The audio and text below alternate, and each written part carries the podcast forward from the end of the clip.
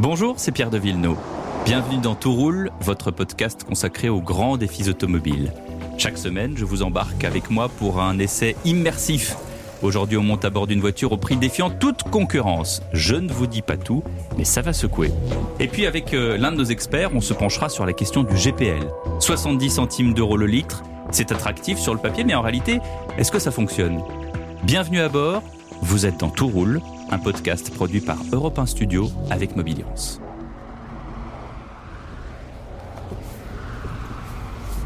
Chers amis, bonjour. Je voulais vous en dire, moi, des choses à propos de ce Dacia Jogger. Mais euh, même si je vous y dis des choses euh, et qu'elles sont pas forcément très agréables, vous vous en doutez peut-être, ben, vous allez l'acheter. Vous allez l'acheter ce Dacia Jogger puisque il est euh, affiché à un petit peu moins de 17 000 euros en 5 places et un petit peu plus de 17 000 euros en version 7 places. Et que le leasing proposé par Dacia sans aucun apport est de 6 euros par jour. Imaginez une voiture pour 6 euros par jour. Voilà ce que c'est l'offre Dacia avec ce nouveau break un peu surélevé, un peu baroudeur, qui a une vraie personnalité et qui veut vraiment faire oublier le Logi, qui était un truc épouvantable, qui avait une prise au vent latérale tellement tellement forte que en cas de vent fort, bah, on était obligé de ralentir sur l'autoroute euh, sous peine de avoir vraiment le risque de se foutre en l'air et d'avoir la voiture complètement couchée sur le côté. Voilà.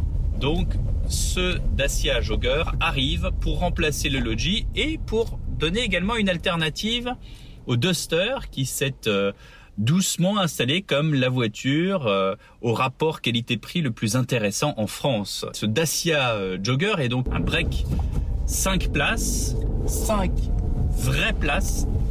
La place du milieu étant vraiment délimitée, c'est pas juste un, un, espèce de strapontin comme il y a souvent sur les banquettes arrière. Et cette vraie place avec une garde au toit qui est un petit peu relevée euh, derrière, ce qui fait que bah, même quand on est grand, eh ben, on peut faire le trajet de façon tout à fait normale. C'est une voiture qui est grande, 4 mètres 55, avec un immense coffre dont je n'ai pas mesuré euh, le litrage, mais euh, je pense qu'à vue de nez, on doit être à 700 litres euh, facile en version 5 places, moins évidemment en version 7 euh, places.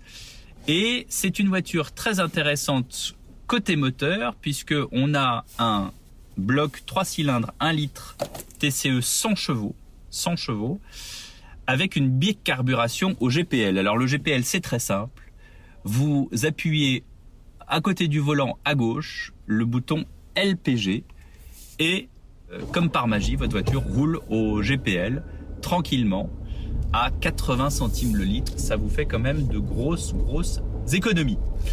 Que vous dire d'autre? C'est une voiture dans laquelle, moi, j'ai peur d'aller vite. alors ça, vous savez, c'est une question de châssis.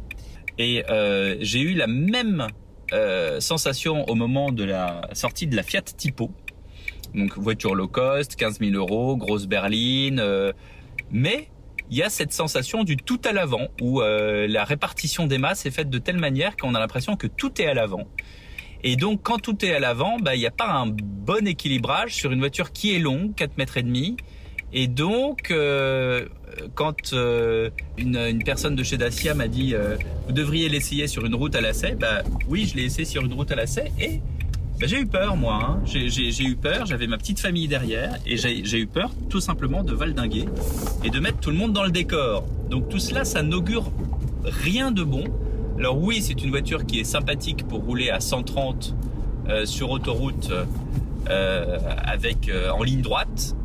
En revanche, sur les routes à lacet, je vous la déconseille. Et encore, je n'ai pas essayé en temps de pluie. Donc ça, c'est encore autre chose. Bref, c'est une voiture donc je dis pas qu'elle tient pas la route. Je dis qu'elle est un peu hasardeuse. Je dis que c'est une voiture où on n'a pas envie d'aller vite. Euh, l'autre chose, c'est que, ben voilà, il y a, le fait qu'on roule pas vite parce que les rapports sont extrêmement longs et que euh, à haut régime, ce 3 cylindres, c'est tout sauf un bruit euh, sympathique, donc on n'a pas envie, voilà, tout simplement. Et puis on n'a pas envie non plus, bah, parce que je vous le disais, on a cette, grande guêpe avec ce grand coffre derrière, même à vide, où on se dit que, oulala, qu'est-ce que je fais si tout d'un coup je rate un virage? Je la sens pas, elle est pas stable, quoi. Elle est pas stable, je la sens pas. Je la sens pas, donc je vais pas vite. Et ça, c'est un défaut majeur, je dis bien majeur sur une voiture. En ce qui concerne euh, la finition, moi j'aime bien ce petit, euh, voilà, je fais un petit bruit là pour qu'on entende, ce petit tissu qui est euh, qui recouvre la planche de bord dans cette version intermédiaire, cette version confort. J'aime moins tout ce qui est plastique dur, mais bon, je vais vous dire, pour 6 euros par jour, en même temps, faut pas se demander machin. Et puis en ce qui concerne le l'écran, il est pas gigantesque. En même temps, il y a très peu de fonctionnalités là-dessus. Il accepte le CarPlay, l'Apple CarPlay. Mais euh, si on veut le mettre, bah voilà, euh, ça dépend. Là, par exemple, ça marche. Donc, je peux mettre de la musique. Là, voilà, chargement, veuillez patienter. Je mets tiens une chanson, n'importe laquelle, celle-ci, par exemple. Effectivement, bon. Alors, le système, euh, bah, vous voyez, ça marche pas. Hop, il faut que je rappuie. Ça, c'est pénible. Et ça, voilà, je vous le disais, ça, c'est des, euh, c'est des petits détails qui fait que même quand on dépense 17 euh, 000 euros pour une voiture, ben, c'est quand même 17 000 euros. Ben, c'est le genre de truc qui agace. Voilà ce qu'on pouvait dire à propos de ce Dacia Jogger qui restera pas dans les mémoires. Ah, ça y est, j'ai rendu les clés de mon jogger et maintenant je vais inviter un expert pour en savoir plus. Et notre expert aujourd'hui, c'est Francis Pousse. Bonjour. Bonjour. Vous êtes le président de la branche carburant station-service de Mobiliance. Question simple. Ce carburant qui est hyper pas cher, euh, dont on voit toutes les qualités, pourquoi est-ce qu'il n'y en a pas plus sur le, sur le papier, ça a l'air génial, mais pourquoi il n'y en a pas plus sur les routes? Mais le problème en France, c'est que le GPL a, a, eu ses moments de gloire et à l'inverse ses moments de désespoir. Mhm. Euh, ça fait à peu près depuis le début des années 80 qu'on a implanté le, le, GPL en France. Et il y a eu diverses phases euh, qui euh, ont trait essentiellement à la sécurité, et, et, différents événements ont fait que on, on a pris peur. Il y a des voitures qui ont explosé dans des parkings. Oui, mais mais mais à la limite pas plus que d'incendie de voitures thermiques à l'époque. mais il faut bien un coupable. C'est ça. Donc après, on a eu une histoire de. Euh, au début, vous ne pouviez pas garer euh, votre euh, véhicule GPL dans un parking, qui est quand même problématique en ville. Ensuite, on a introduit une une valve de sécurité, mais il a fallu pour certains cas changer des réservoirs, donc un mmh. coût très élevé. Mmh. On a mis euh, ponctuellement des aides à l'achat de véhicules GPL qu'on a arrêté un an après. Ouais. Rien n'a favorisé la bonne tenue du GPL sur le marché français, contrairement à d'autres pays européens d'ailleurs. Et aujourd'hui, il y a toujours euh, des grandes affiches à l'entrée des parkings interdits aux voitures GPL sans soupape de sécurité. C'est ça. Alors, bon, normalement, maintenant, elles sont quasiment toutes équipées, euh, puisque au contrôle technique, vous ne pouvez plus passer un véhicule GPL si vous n'êtes pas équipé de cette fameuse soupape. Donc, mon dernier Dacia Jogger année modèle 2022, il, en est équipé, c'est évident. Oui, c'est même obligatoire. C'est même obligatoire. Euh, dans le GPL, il y a quoi? C'est du gaz de pétrole liquéfié? C'est exactement ça. C'est issu euh, euh, de la fabrication des carburants. Mhm. D'ailleurs, à l'époque, avant qu'on s'en serve pour faire bouger les voitures, c'est un gaz qui était brûlé dans les raffineries. Donc on l'a récupéré. Donc on, s'en débarrassait, quoi. On s'en débarrassait. Donc on l'a récupéré pour le diffuser dans les dans les réservoirs. Mais effectivement, il y a le mot pétrole qui n'a pas de bonne presse en ce moment. Donc il y a quand même du pétrole dans mon gaz, si je comprends bien. Exactement.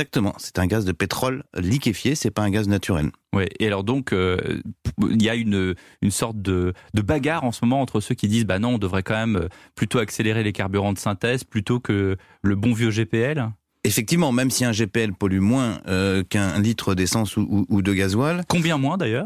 Je crois que c'est à peu près 20 à 30% ah oui, donc euh, c'est quand même considérable. C'est ça. Euh, mais euh, effectivement, puisque on a décidé de se passer euh, des produits fossiles à horizon, euh, en tout cas pour les moteurs, euh, à la vente à horizon 2035. Aucune faveur n'est faite au carburant de type pétrolier. En ce début d'automne 2022, on a connu une grande grève des raffineurs, et donc certains disaient euh, il y avait que les carburants entre guillemets chelous, euh, c'est-à-dire GPL et superéthanol, où on pouvait arriver directement parce que souvent il y a une, il y a une, je parle sous votre contrôle puisque vous connaissez bien les stations-service, il y a une piste qui est un petit peu à l'écart, dédiée, ouais. où on peut arriver. Et là, euh, ces gens-là n'avaient aucun problème. Vous avez constaté ça aussi? Oui, effectivement, puisque on a, on a des stockages de GPL importants, on n'est pas faiblement impacté par cette grève de raffinerie.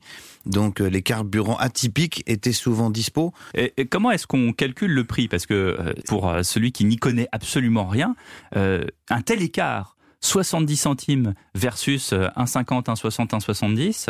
Enfin, pourquoi est-ce que c'est si bon marché le GPL Comme le superéthanol, une taxation moindre que euh, le samplon et le gasoil. Ah oui, donc c'est vraiment euh, que la taxation, c'est pas du tout le, j'allais dire le liquide en lui-même. Non, non, non, parce que si vous comparez à un prix de carburant euh, traditionnel hors toute taxe, vous êtes à peu près dans les mêmes eaux. Mais alors, pourquoi est-ce qu'on taxe moins le GPL bah, Ça a été fait à l'époque pour favoriser justement euh, ce carburant. Euh, malheureusement, pour toutes les raisons dont on vient de parler, bah, ça n'a pas pris. Hmm. Mais c'est bien la raison, au même titre que le superéthanol est, est moins taxé pour favoriser un produit euh, en partie bio. ce, ce, GPL, alors moi j'ai essayé le Dacia Jogger. pourtant, je connais bien les marques automobiles. Hein. Il n'y en a pas des masses, hein, des voitures qui sont équipées, j'allais dire, deux séries du GPL. Pourquoi? C'est la loi de l'offre et la demande. Le GPL n'a pas forcément bonne presse pour toutes les raisons dont on vient de parler. Donc il y a peu de demandes euh, et donc fatalement peu d'offres. Merci beaucoup Francis Pousse Merci d'avoir été notre expert aujourd'hui dans Tout Roule. Vous venez d'écouter Tout Roule, un podcast Europe 1 Studio avec Mobiliance. La production est signée Sébastien Guyot, la réalisation Xavier Joly. À très vite pour un prochain épisode.